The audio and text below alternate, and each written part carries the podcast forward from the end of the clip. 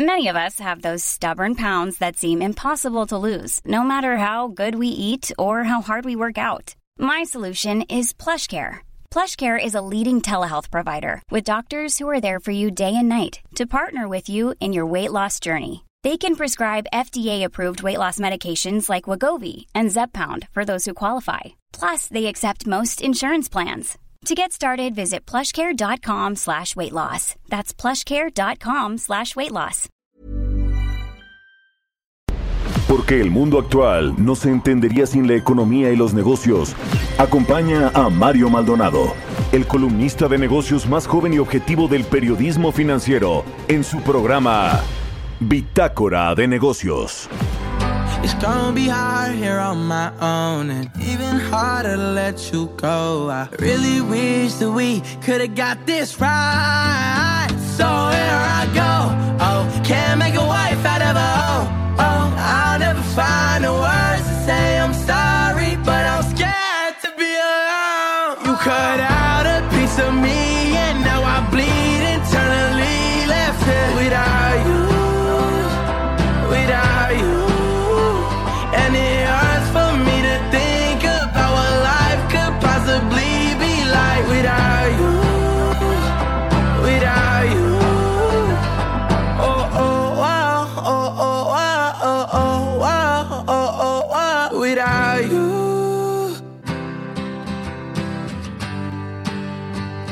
cut out a piece of me and now I bleed internally left here without you without you. And it hurts for me to think about what life could possibly be like without you. Without you. I can't believe that you would have believed me. Fuck all of your reasons. I lost my shit, you know I didn't mean it. Now I see it. You run and repeat it. And I can't take it back. So in the past is where we'll leave it. so there you go. Oh, can't make a wife out of a oh. Oh, I'll never find the words. ¿Qué tal? ¿Cómo están? Muy buenos días. Bienvenidos a Bitácora de Negocios. Yo soy Mario Maldonado. Me da mucho gusto saludarlos en este viernes 2 de diciembre, en este jueves 2 de diciembre del 2021. Puse mal hace ratito en Twitter la fecha, puse miércoles, ahora estoy siendo viernes. Jueves 2 de diciembre del 2021. Muchas gracias a todos por sintonizar tempranito aquí en las frecuencias de El Heraldo Radio Bitácora de Negocios. Son las 6 de la mañana con 5 minutos y mandamos un saludo a todos los que nos escuchan a través de la 98.5 de FM aquí en el Valle de México, en Guadalajara por la 100.3 de FM, en Monterrey, Nuevo León por la 99.7 de FM. ¿Cómo quedaron ayer los Tigres? 2-1 ganaron los Tigres a el León y ya veremos el de vuelta que debe ser el sábado, ¿verdad? Muy bien, las semifinales. Y hoy hoy Pumas contra el Atlas. En fin, ya veremos, ya veremos cómo les va a eh, pues a los Pumas que sacaron a mi América de la liguilla el fin de semana pasado. Ni modo, ni modo. Le entramos a la información, antes un poco de música. Estamos escuchando esta canción de Kid Laroi se llama Without You. Escuchamos esta semana canciones de los nominados a los premios Grammy, una ceremonia que se va a llevar a cabo el 31 de enero de el 2022, el próximo 31 de enero allá en Los Ángeles, California. Y este rapero, cantante, compositor australiano de Kid, Car de Kid Laroi comenzó su carrera a los 13 años y tiene ya 18. Está nominado a Mejor Nuevo Artista en los Grammy 2022. Ahora sí le entramos a la información, mucho que platicar en los temas económicos, financieros, de negocios y nacionales. Ayer hubo fiesta en el Zócalo Capitalino, el presidente López Obrador celebró sus tres años de gobierno, su mitad de sexenio. Y bueno, pues vamos a analizar parte de lo que se dijo allá en el Zócalo Capitalino ayer en esta reunión del presidente con sus fieles devotos de la 4T, con su, con su gente. Se sintió como en casa el presidente López Obrador. Estuvo lleno el zócalo, repleto, eso sí, de personas. Pero vamos a analizar con calma, con detalle, los datos económicos, lo que dijo al respecto de la economía, de las remesas, del empleo, de, pues bueno, entre otras cosas, los logros que él considera que ha logrado, que ha alcanzado su gobierno en esta primera mitad. Vamos a hablar con Roberto Aguilar. Estados Unidos reporta el primer caso de Omicron en California y analiza nuevas restricciones. GSK asegura que su fármaco es efectivo contra la nueva variante del coronavirus y los precios mundiales de alimentos están en máximos de 10 años según la FAO. Vamos a platicar también con Gerardo Flores como todos los jueves sobre la comparecencia de Victoria Rodríguez, la pues nueva gobernadora del Banco de México ante el Senado. Eh, a menos que algo extraordinario sucediera, no, no la ratificarían en la Cámara Alta. Lo más seguro es que lo van, lo van a hacer de esta manera. Más bien ya, ya ayer se hizo este, esta especie de dictamen, pero vamos a entrarle al detalle de lo que dijo Victoria Rodríguez ayer ante los senadores con respecto a la autonomía del Banco de México, al mandato único que tiene de controlar la inflación, la estabilidad de los precios, no el crecimiento económico. En fin, le vamos a entrar al tema con Gerardo Flores, vamos a hablar también con Carlos Hurtado del CESP sobre el discurso del presidente López Obrador, los tres años de gobierno eh, y bueno, los logros económicos. Y también vamos a platicar con Leo Vigildo Chávez de la Coparmex Ciudad de México sobre la propuesta para recuperar el empleo aquí en la capital del país. Así que quédense con nosotros en este jueves aquí en Bitácora de Negocios y nos vamos con el resumen de las noticias más importantes para comenzar este día con Jesús Espinosa.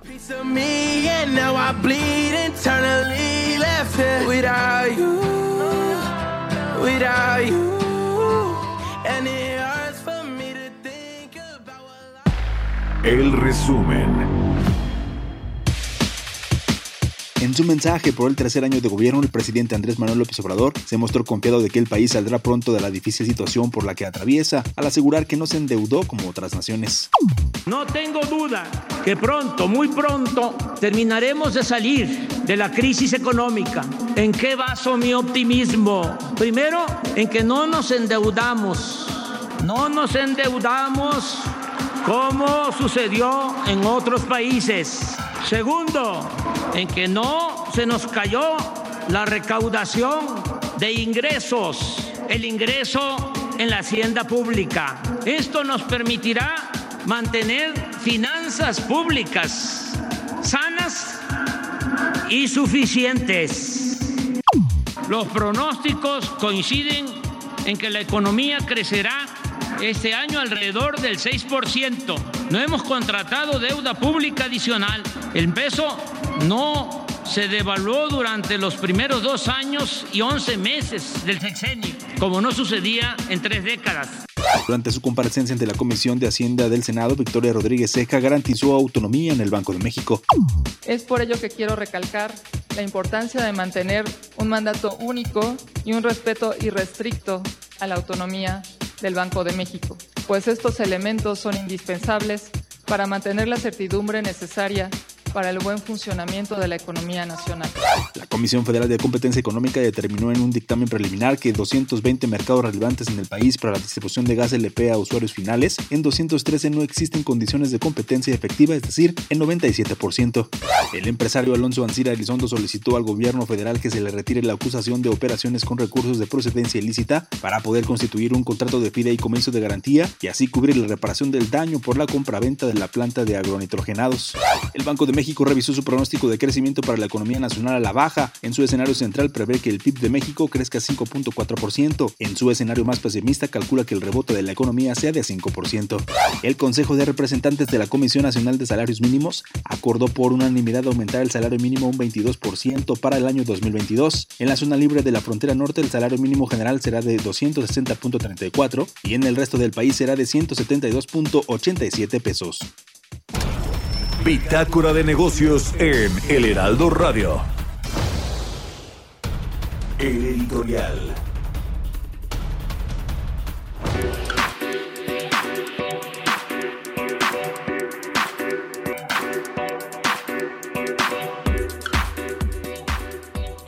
Pues celebración a todo lo que da. Hubo ayer en el Zócalo Capitalino. El presidente López Obrador salió a dar este discurso ante pues un zócalo, le decíamos repleto, una plancha del zócalo repleta de muchos de sus seguidores, que yo creo que muchos de ellos genuinamente fueron a apoyarlo. en este discurso, en este reencuentro después del año difícil o de los dos años difíciles que llevamos por el COVID-19 y otros tantos pues ya acarreados, ¿no? Había ahí los autobuses que estuvieron en las inmediaciones del Zócalo, del centro de la Ciudad de México, para pues transportar a las personas, incluso un representante de Morena en Veracruz, el coordinador de, me parece, de los eh, uno de los siervos de la nación, pues ahí llamando a agarrar un poquito del presupuesto para trasladar a todos los fieles a la celebración del presidente del observador. Pero bueno, más allá de eso, que son las formas, lo que importa es el fondo. Y el presidente del observador, eso sí hay que decirlo, o ustedes tendrán la mejor opinión, pero yo creo que no dijo absolutamente nada nuevo, nada nuevo del discurso que le hemos escuchado una y otra vez cuando hace este tipo de, celebraciones o de reuniones con sus, con sus votantes, con sus fieles, él le llama el pueblo de México, queda claro que el presidente López Obrador no gobierna para todos o no le habla a todos, no más bien a los que le caen mal, como a los clase medieros, les dice que pues son aspiracionistas y que los de la del Valle, es decir, el discurso polarizador porque al presidente le encanta polarizar, le encanta dividir a la sociedad, le encanta etiquetar a las personas con fifís, diciéndole que son mafia del poder, que son fifís, que son intelectuales orgánicos, etcétera, etcétera, etcétera. Eso no debería de hacer un presidente que lo, que lo haya hecho como candidato, eterno candidato que fue, pues está bien, ¿no? Digamos que es parte del show, parte del juego, pero ya como presidente, en fin, queda claro que el presidente no gobierna para todos, le importan los que lo apoyan irrestrictamente, ciegamente, como algunos, yo creo muchos de los que fueron ayer al Zócalo Capitalino, pero en temas económicos, que ya les decía que vamos a entrarle a detalle, pues la verdad es que no hay nada nuevo, lo cierto es que el sexenio, la mitad del sexenio ha sido malo, no hay eh, pues eh, mucho de qué eh, pues celebrar, ¿no? En términos del PIB, pues en lo que va de estos tres años con todo y el golpe de la pandemia, pues no se ha recuperado, prácticamente está en, ceros, ¿no? Es decir, no, no ha habido crecimiento, no ha habido realmente una generación de empleos, apenas se recuperaron los empleos formales, los informales, ahí están rezagados, ahí está también todo este asunto de eh, los eh, salarios más bajos, más precarios, menos horas, en fin, eh, los empleos más precarios y, y, bueno, pues el otro asunto, la inflación no le toca tanto al presidente, aunque sí también tiene que ver con su política económica, no solo la política monetaria del Banco México, pero pues está en niveles de hace, no, de hace 20 años, ¿no? Que no veíamos hace 20 años. Eh, es uno de los indicadores que le importa mucho. El salario mínimo, ahí sí lo reconozco, el presidente ha empujado con todo para que se aumente esta capacidad que, que tienen los trabajadores que ganan menos, ¿no? Los que ganan 1, 2, 3, 4 salarios mínimos, eso, eso creo que sí es de aplaudirse. Eh, pero de ahí en fuera, pues creo que no hay nada que celebrar en temas económicos. Al revés, estamos cada vez, cada vez peor y con el agravante que le tocó a este gobierno de la crisis e-, económica que desató el COVID. Eso es cierto. Pero bueno, vamos a ir analizando a lo largo del programa parte de este discurso, de este show. El presidente pues regresó a lo que creo yo sabe hacer bien o le gusta más hacer, que es juntar gente y hablarle a estas multitudes, a los que lo, lo han apoyado durante mucho tiempo. Para los que gobiernan, vamos a decirlo así. ¿Ustedes qué opinan? Escríbanme en Twitter, arroba Mayo Mal y a la cuenta arroba Heraldo de México. Economía y mercados. Roberto Aguilar ya está aquí en la cabina del Heraldo. Mi querido Robert, buenos días. ¿Cómo estás, Mario? Me da mucho gusto saludarte a ti y a todos nuestros amigos. Pues fíjate que el tema sobre eh, la nueva variante del coronavirus, los temores sobre el impacto de la variante Omicron aumentaron después de que se notificara el primer caso en Estados Unidos y de que el Banco Central japonés advirtiera de los perjuicios económicos a medida que los países responden con medidas de contención más estrictas. El primer caso conocido en Estados Unidos fue una persona totalmente vacunada en California que regresó a Estados Unidos desde Sudáfrica el 22 de noviembre y dio positivo siete días después.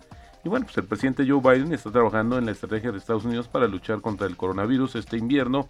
Y bueno, se está anticipando que hoy mismo, de acuerdo con la agencia Reuters, va a anunciar una serie de medidas como ampliar los requisitos para que los viajeros lleven el cubrebocas hasta mediados de marzo. La Casa Blanca también tiene previsto anunciar normas más, normas más estrictas para los visitantes internacionales y el principal experto en enfermedades infecciosas de Estados Unidos, Anthony Fauci, dijo que podría llevar dos semanas o más conocer la facilidad con la que se propaga la variante, la gravedad de la enfermedad que causa y si puede evadir o no las vacunas disponibles actualmente. Mientras tanto, mucha especulación sobre este tema en los mercados financieros y también la Organización Mundial de la Salud pues eh, informó que ya son 56 países quienes están aplicando medidas de viaje para protegerse justamente contra esta nueva variante a partir del 28 de noviembre. Y bueno, la más reciente es Corea del Sur, que suspendió las exenciones de cuarentena para los viajeros entrantes totalmente vacunados durante dos semanas, ya que el número de casos diarios de coronavirus alcanzó un nuevo máximo. Y bueno, Corea del Sur confirmó justamente eh, ayer sus primeros cinco casos de la variante Omicron. Y bueno, las bolsas asiáticas y las principales divisas hicieron una pausa para respirar hoy, mientras que los mercados se esforzaron por orientarse ante la ausencia de información sólida sobre la nueva variante Omicron, lo que llevó a una, eh, bueno, pues justamente a una tendencia divergente en los futuros de las acciones estadounidenses y europeas. De hecho, están subiendo. También pesaban en la mente de los operadores las declaraciones del presidente de la Reserva Federal, Jerome Powell, que estuvo en comparecencia en las que reiteró que consideraría una reducción más rápida del programa de compras de bonos, lo que podría abrir la puerta a subidas más tempranas de las tasas de interés, que por cierto la comparecencia continúa este día y los mercados de divisas se estabilizaron mientras que los inversionistas esperan pistas sobre la amenaza que representa la variante Omicron y la velocidad con la que la Reserva Federal podría reducir sus, sus estímulos en Estados Unidos. El dólar apenas se movía frente a la mayoría de las monedas rivales en un nuevo día de aversión al riesgo generalizado en el sistema financiero y que producía bajas en los mercados de acciones europeos. Y bueno, también la noticia, eh, Mario, es que GlaxoSmithKline dijo que un análisis de laboratorio de su terapia contra el coronavirus basado en anticuerpos que está desarrollando con un socio estadounidense, la empresa Vir, ha demostrado que el fármaco es eficaz contra la nueva variante Omicron. La empresa informó en un comunicado que las pruebas de laboratorio y un estudio en, hámster han demostrado que el cóctel de anticuerpos de Sotroviva, que funciona contra contra los virus que fueron diseñados justamente con bioingeniería para llevar una serie de mutaciones distintas a la variante Omicron. Y bueno, también los precios internacionales de los alimentos subieron por cuarto mes consecutivo en noviembre y se mantuvieron en los máximos de los últimos 10 años, impulsados por la fuerte demanda de trigo y productos lácteos. Esto lo informó la Agencia Alimentaria de la ONU, es decir, la FAO. La cifra de, noviembre fue la más alta del índice desde junio de 2011. En términos interanuales, el índice subió un 27.3% en noviembre y los precios de los productos básicos agrícolas han subido mucho en el último año, impulsados por las, pues justamente por los temas, problemas en las cosechas y también por el incremento en la demanda. Y Mario, el tipo de cambio en estos momentos está cotizando en 21.33.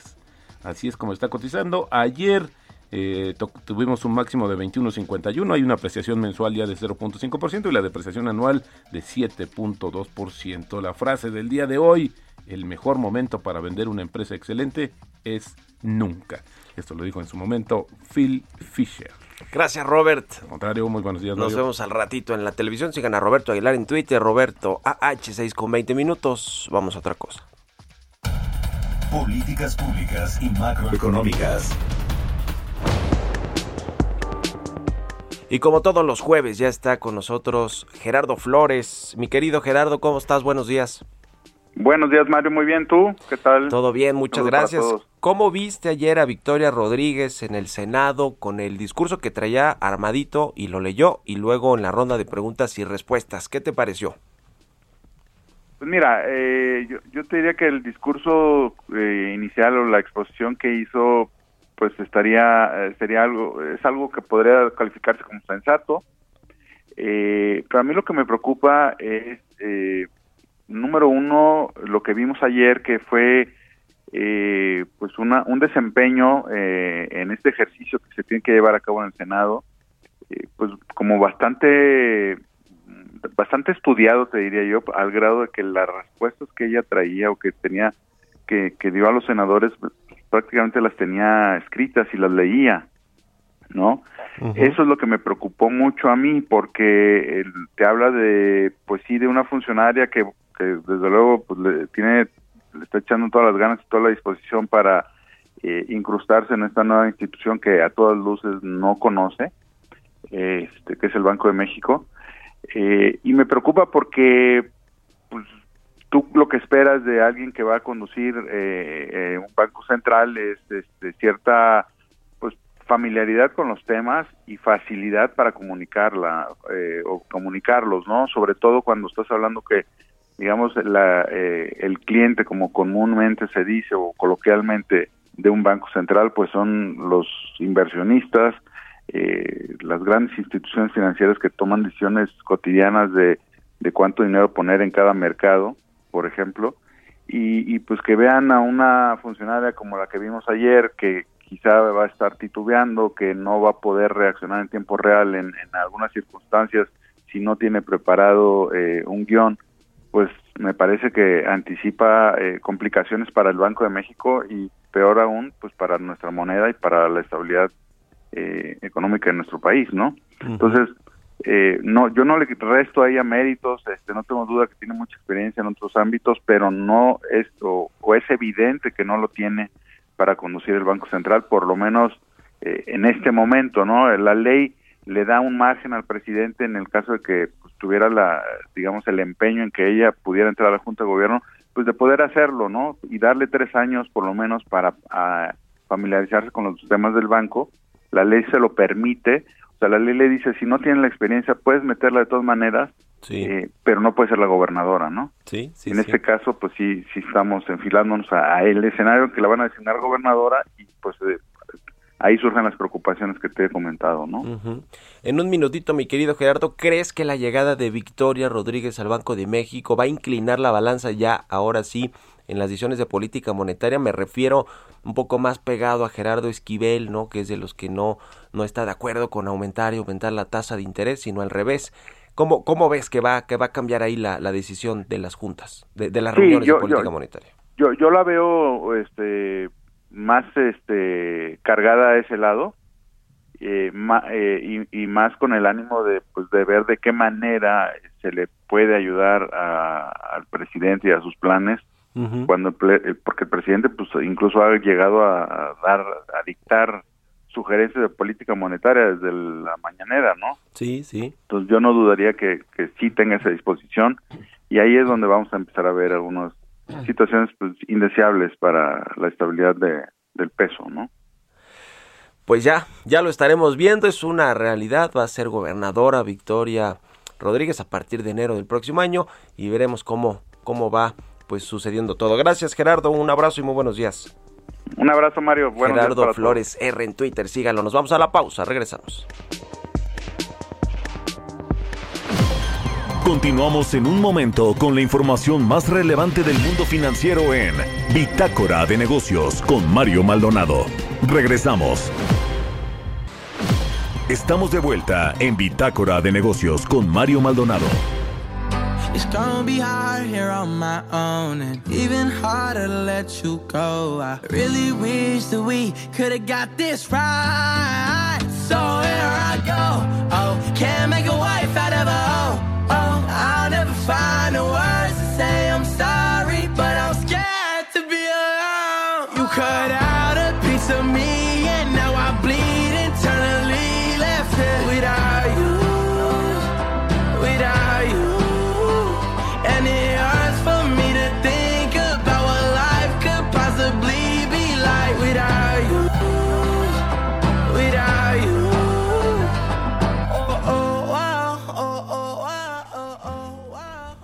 Ya estamos de regreso aquí en Bitácora de Negocios. Son las 6 de la mañana con 31 minutos, tiempo del centro de México. Regresamos escuchando un poquito de música antes de entrarle a la información para pues hacer más, más ligerito, ligerito este espacio informativo.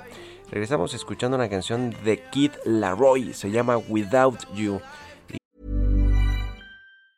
I'm Sandra, and I'm just the professional your small business was looking for. But you didn't hire me because you didn't use LinkedIn jobs. LinkedIn has professionals you can't find anywhere else, including those who aren't actively looking for a new job but might be open to the perfect role, like me.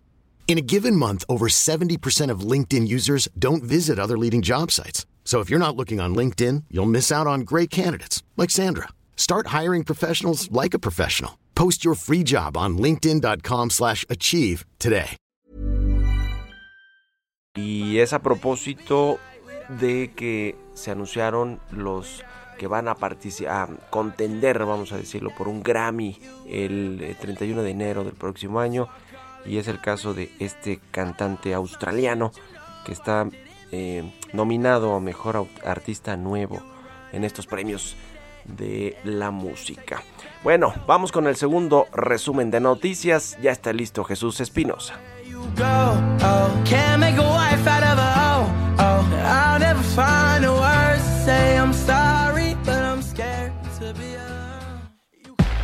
El resumen.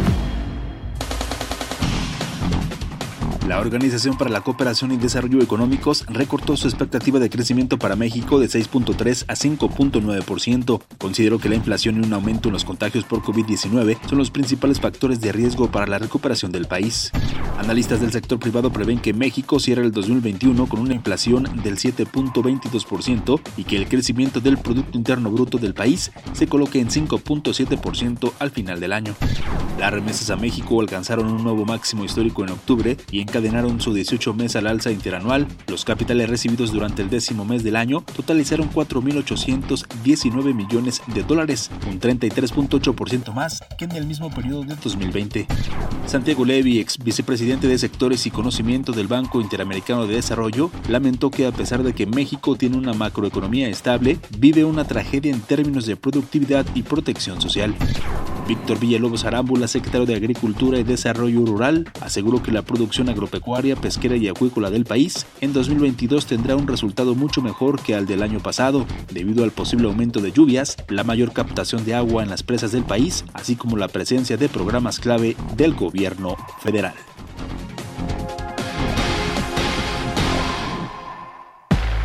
Entrevista.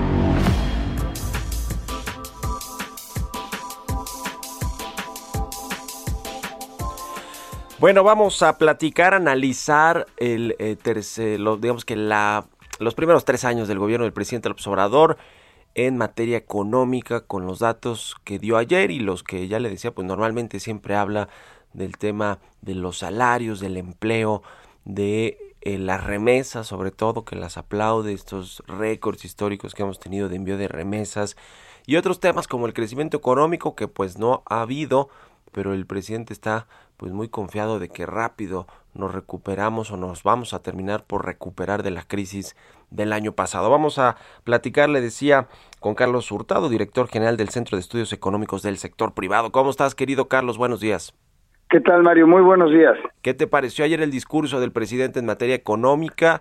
La gente, si le preguntan a la gente en las encuestas, pues se ve que o tiene un ánimo, digamos, negativo o malo respecto a su situación económica pero el presidente del observador dice que las cosas van bien. ¿Cómo, ves? ¿Qué, ¿Qué, rescatarías de lo que dijo ayer en el Zócalo? Bueno, mira, yo no, no, lo, no lo escuché, he estado trabajando y, no, no, no me di el tiempo de escucharlo, pero ya vi los periódicos y ya he estado escuchándote a ti y, demás y, creo que no hubo nada nuevo, creo que él sigue manteniendo una economía digamos, o la visión de una, o la visión, una visión paralela de la economía, digamos, que, vista la realidad, en donde dice que vamos bien y que las cosas van a estar mejor. Eh, el, esto que acababas de decir en el programa hace un momento, que el presidente dice que bueno, que ya, ya va a crecer el país y demás, pues lo que pasa es que yo no veo por qué puede suceder eso, ¿no? Este país sí tiene un potencial de crecimiento, lo que no veo es ahorita qué lo puede detonar. Sí veo muchísimas cosas que lo pueden detener, pero no veo prácticamente nada más que las exportaciones a Estados Unidos que pueden detonar ese crecimiento. Pues sí, ahora el tema de las remesas siempre ha sido, digamos, criticado porque no es un logro de este gobierno, sino de, de, de bueno, Estados Unidos que sí aplicó esta política contracíclica y, e inyectó mucho dinero en su economía para recuperarse rápido de la crisis el presidente López Obrador dice que bueno va a haber un récord histórico de 50 mil millones de dólares de envíos este, este año, lo cual pues es cierto. ¿Cómo ves tú este tema de las remesas y también, eh, digamos, eh, hay indicios de que también están un poco contaminadas por una especie de lavado de dinero porque hay eh, estados como Sinaloa donde no hay tantas familias que reciben remesas pero sí llega muchísimo dinero de las remesas eh, ¿cómo, ¿cómo, ves el asunto este particular de, de las remesas? Sí, mira, yo no sé, yo no soy un experto en las remesas, pero eh, precisamente por no serlo, eh, consulté con personas que han estudiado mucho esto, economistas, y, y, leí algo de eso.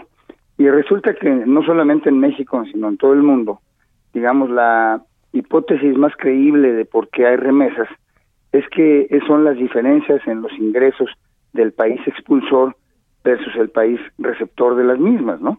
Entonces el hecho de que haya muchas remesas en este momento pues lo que nos dice es simplemente que el ingreso de las familias mexicanas está siendo relativamente más bajo que antes, con, eh, más bajo que antes con relación a los eh, ingresos de las familias de Estados Unidos con quien tienen alguna correspondencia, ¿no? Familiar o de amistad o lo que sea.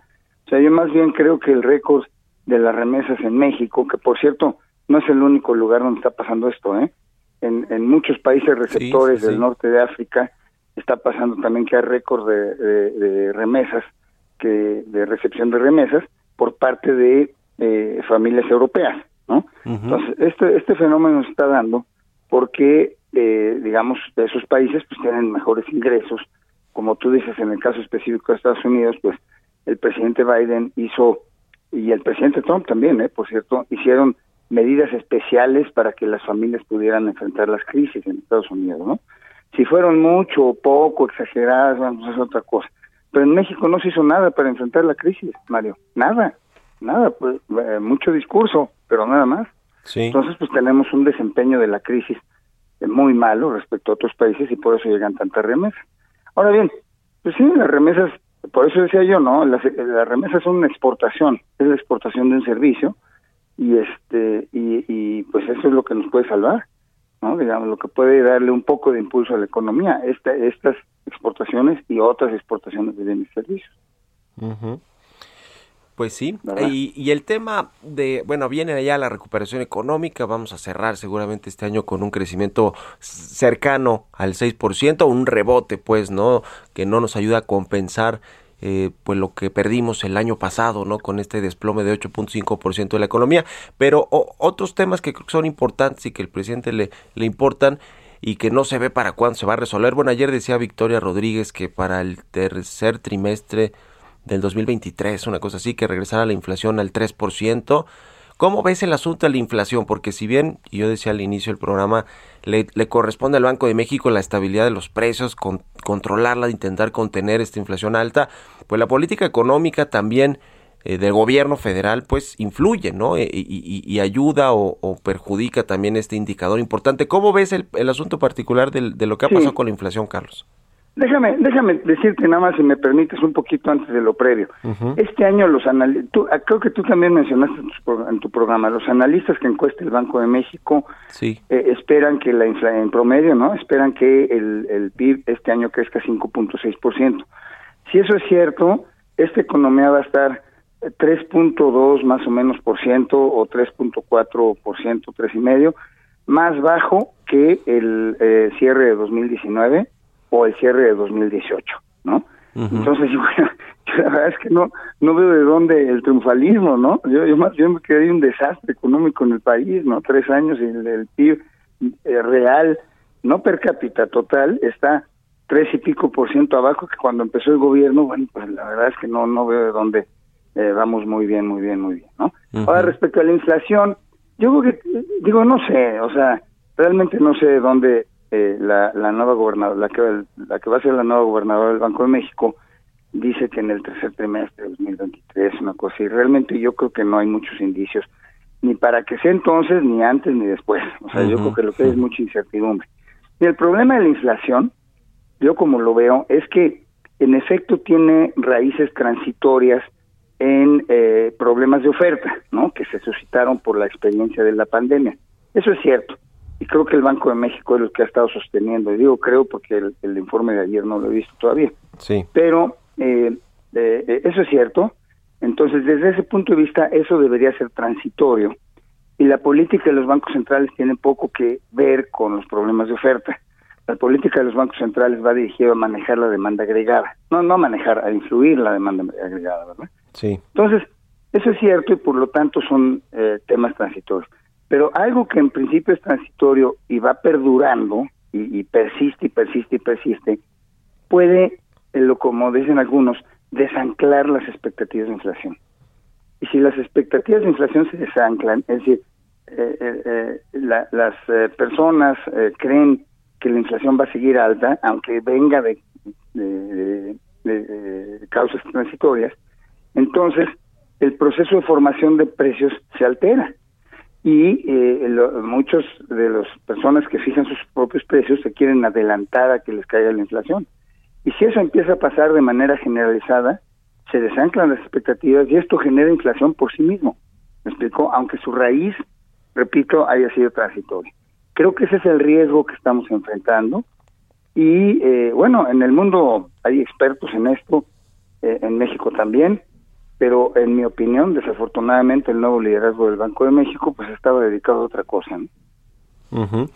Co- ¿Cómo Más ves allá el- de la capacidad que tenga, que no la puedo dudar. que no, vaya, no tiene experiencia en política monetaria, sí en, en temas más pues de corte fiscal, ¿no? Es eh, de, política fiscal quizá, fue directora de finanzas del Metro. Co- ¿Cómo ves, digamos, para una institución como el Banco Central que llegue eh, pues alguien que no que no tiene ni experiencia en el Banco de México ni experiencia en política monetaria? ¿Qué, pues, qué, qué- refleja esto hacia afuera, hacia lo que los mercados, los inversionistas, etcétera? Pues yo creo que yo creo que causa incertidumbre hacia todo el mundo y eh, también eh, refleja que pues el- las decisiones del presidente se guían más por caprichos y ocurrencias que por eh, eh, raciocinios eh, como debería ser, ¿no? Yo creo que eso es lo que refleja. Finalmente, Carlos, estamos platicando con Carlos Hurtado, director general del CESP.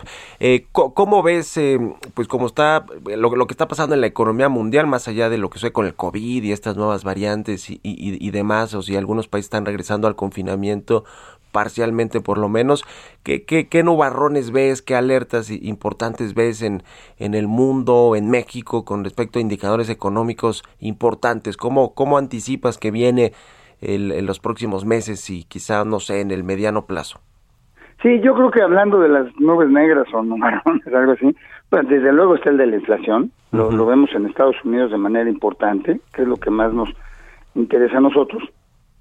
Pero ayer estaba yo viendo las noticias que también ya eh, se está destapando un proceso inflacionario eh, que puede ser también ser de mucha importancia en Europa. ¿eh? Entonces estamos hablando del mundo avanzado, o buena parte del mismo, que ya está enfrentando este problema.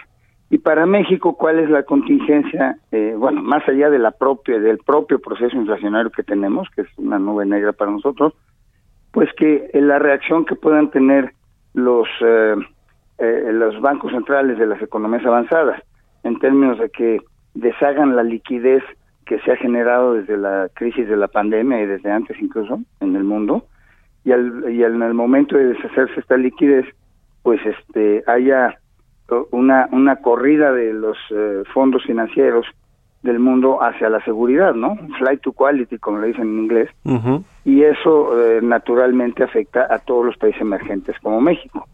Entonces, eh, y además eh, en Estados Unidos tenemos también la, contingencia de que las tasas de interés puedan subir y va a ser muy difícil para el Banco de México resistir eh, que no suban las tasas, resistir que suban las tasas de interés más o menos al mismo eh, ritmo.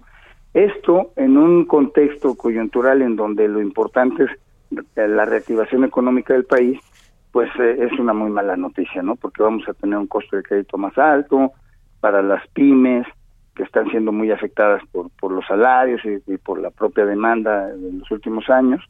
Entonces, pues va a ser una muy mala noticia para la economía mexicana si es que todo esto no se logra controlar antes y parece que es muy difícil que eso pase.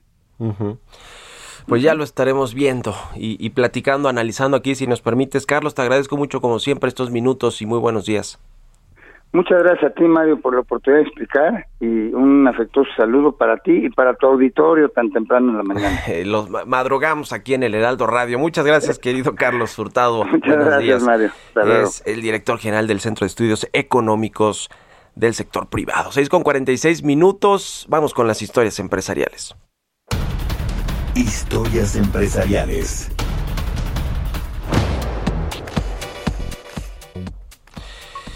¿Qué pasa con este tema del metaverso de Facebook? Según algunos de los pioneros del mundo virtual, Facebook corre el riesgo de no entender el metaverso y un próximo cambio en el comportamiento de los consumidores si no permite la propiedad digital. Está interesante esta nota que preparó nuestra compañera Giovanna Torres. El metaverso se refiere a una matriz de espacios compartidos a los que se accede a través de la red. Expertos consideran que algunos usan realidad aumentada, lentes inteligentes, aunque las plataformas actuales a menudo se parecen más al interior de un videojuego que a la vida real. Para los especialistas, el concepto de Facebook es como un sueño o un hermoso lugar para estar, pero probablemente no donde los internautas quieren vivir realmente. Y en conclusión, para los expertos, no es el tipo de lugar donde realmente se pueda construir un negocio. El mes pasado, el gigante de las redes sociales dio de qué hablar al cambiar su nombre a Meta Platforms y anunciar que se concentraría en el efervescente metaverso. Pero ahora, de acuerdo a unos desarrolladores del mundo virtual, señalaron que Facebook corre el riesgo de no entender el metaverso y un próximo cambio en el comportamiento de los consumidores si no permite la propiedad digital. Yatsiu, presidente y cofundador de Animal Mocha Brands, un inversor y desarrollador de plataformas del metaverso, dijo que lo que Facebook está haciendo con Meta es un falso metaverso, a menos que tenga una descripción real de cómo se puede ser verdaderamente dueños de él y que por el momento solo es un buen lugar como Disneyland, pero probablemente no querríamos vivir allí. El ingreso de Facebook ha fortalecido el interés en el espacio y es que, por ejemplo, la semana pasada, un área inmobiliaria de un mundo en línea llamado Se vendió por el equivalente a 2.3 millones de dólares. Para Bitácora de Negocios, Giovanna Torres. Entrevista.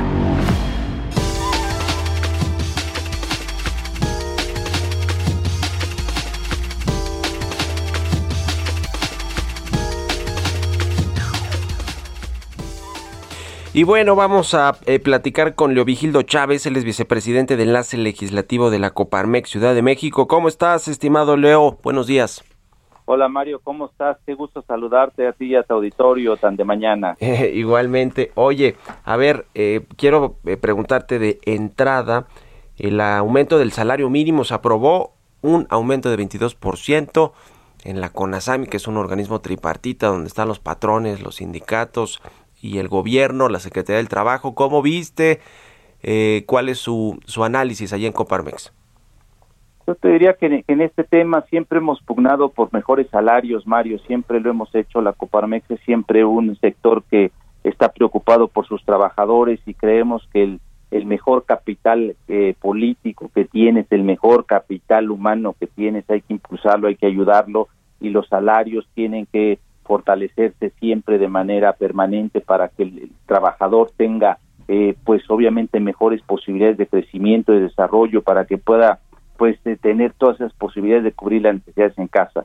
Siempre nosotros hemos sido promotores de esto, de hecho pues lo hemos puesto siempre en la mesa y es algo que beneficia a todos, que nos beneficia como como ciudad y que nos beneficia como país para tener este crecimiento y esto que que tanto se requiere, sobre todo ahora en estos tiempos Mario, donde, donde el empleo ha escaseado y donde prácticamente las oportunidades pues también han escaseado. Lo hemos visto durante este periodo de pandemia que no, no fueron las más adecuadas y que hoy justamente nos estamos reactivando, que hoy, hoy justamente estamos, estamos creciendo y estamos buscando estas mejores oportunidades para todos, Mario. Pues sí, la verdad es que esa era una deuda pendiente de hace muchísimo tiempo con los trabajadores, el aumento sostenido del salario mínimo, más ahora con una inflación altísima de 7%, y creo que eso sí se ha ido cumpliendo. Eh, eh, ustedes tienen además una propuesta ahí en Comparmex Ciudad de México para recuperar el empleo en la capital del país. ¿Cómo va caminando? ¿Qué eh, eh, pues novedades? Porque desde el inicio la Coparmex, tanto a nivel nacional como local, pues dijo que con la crisis hacía falta un seguro de desempleo, una, es decir, varios temas ahí para pues ayudar a los trabajadores o a los desempleados. Ahora, ¿cuál es la propuesta y cómo, cómo la están empujando? Claro, Mario, fíjate que sí, siempre hemos sido promotores de propuestas, siempre estamos analizando las circunstancias del país y siempre estamos viendo cuáles serían las mejores acciones que se deben de tomar para fortalecerlo, sobre todo para generar empleo, para darle viabilidad a las empresas y para seguir en primera línea en competitividad que tanta falta nos hace. Y justamente como, como bien lo mencionas, Mario, eh, aquí yo lo que estamos viendo hoy desde la Ciudad de México, justo con este paquete económico del 2022, eh, estamos poniendo cinco, cinco propuestas fundamentales, se lo estamos poniendo a todos los legisladores de todas las de todos los colores, de todas las fracciones parlamentarias. Nos gusta trabajar con todos, siempre estamos abiertos al diálogo y es justamente lo que hacemos. Y lo que nosotros creemos es que en estas cinco propuestas que hoy estamos manejando de cara al cierre del, paquete fiscal de la Ciudad de México que tendrá eh, lugar más o menos el día 15 de diciembre. Eh, en primer término estamos poniendo pues el, subsidio y la condonación del impuesto sobre nómina, pero ojo solo para los, los empleos, los nuevos empleos que se generen para 2022. ¿Qué beneficios trae esto, este Mario? A ver, si condonamos este impuesto solamente estos nuevos empleos, creo que podríamos empujar mucho la creación de estas de estos empleos que hace tanta falta. Estamos hablando que se requieren aún 135 mil empleos, se perdieron 233 mil empleos durante esta pandemia, si hablamos en números redondos, y lo que hoy estaríamos haciendo es impulsándolos solamente, al, insisto, a los empleos nuevos.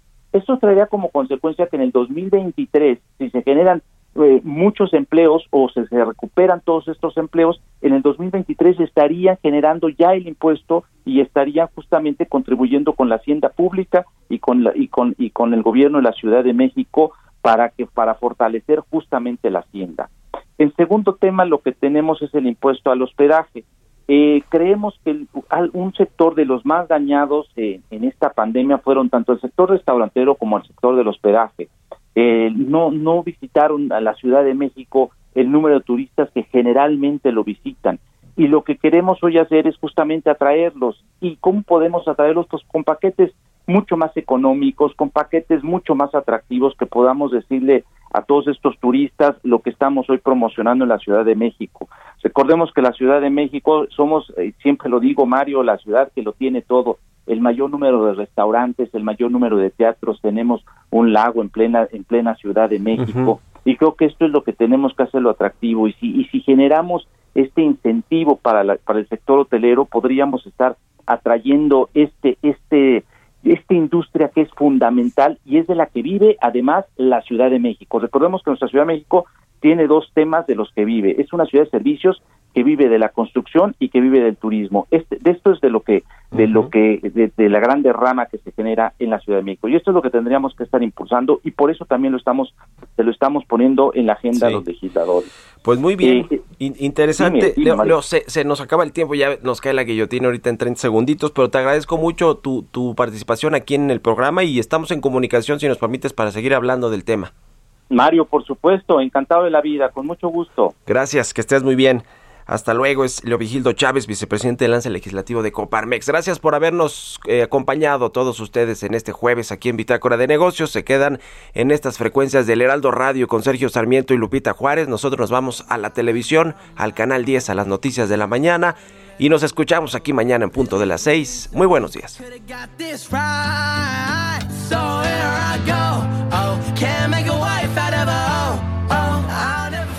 Esto fue Bitácora de Negocios con Mario Maldonado, donde la H suena y ahora también se escucha. Una estación de Heraldo Media Group.